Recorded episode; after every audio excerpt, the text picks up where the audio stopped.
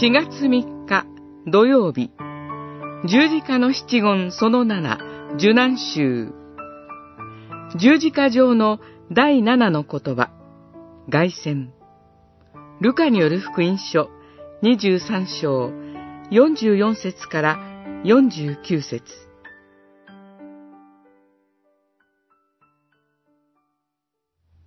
イエスは大声で叫ばれた。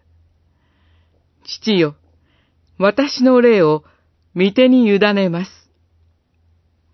こう言って息を引き取られた。23章46節いよいよ十字架上の最後の言葉に至りました。主イエスは成し遂げられたと勝利を宣言されて後、死を目の前にして大声で叫ばれました。すでに肉体の力はすっかり失われていたのにもかかわらず、大声で叫んで言われたのです。父よ、私の霊を御手に委ねます。この事実から、私たちは何を学ぶことができるでしょうか？第一に、主は力尽きて死に飲み込まれたのではなくて、自ら進んで死なれたということです。誰も私から命を奪い取ることはできない。私は自分でそれを捨てる。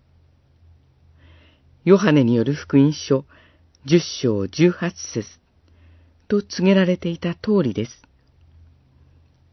それゆえ、第二に、見業を成し遂げられた主イエスにとって、死は恐れを引き起こすものではなくて、父の身元に帰るための扉に変わっているということです。確かに、死に対する勝利は、主の復活によって決定づけられます。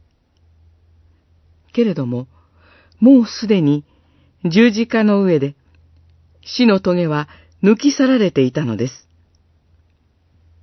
こうして、主イエスのゆえに、私たちもこの幸いな祈りを祈ることができるのです。主よ、私の霊を御手に委ねます。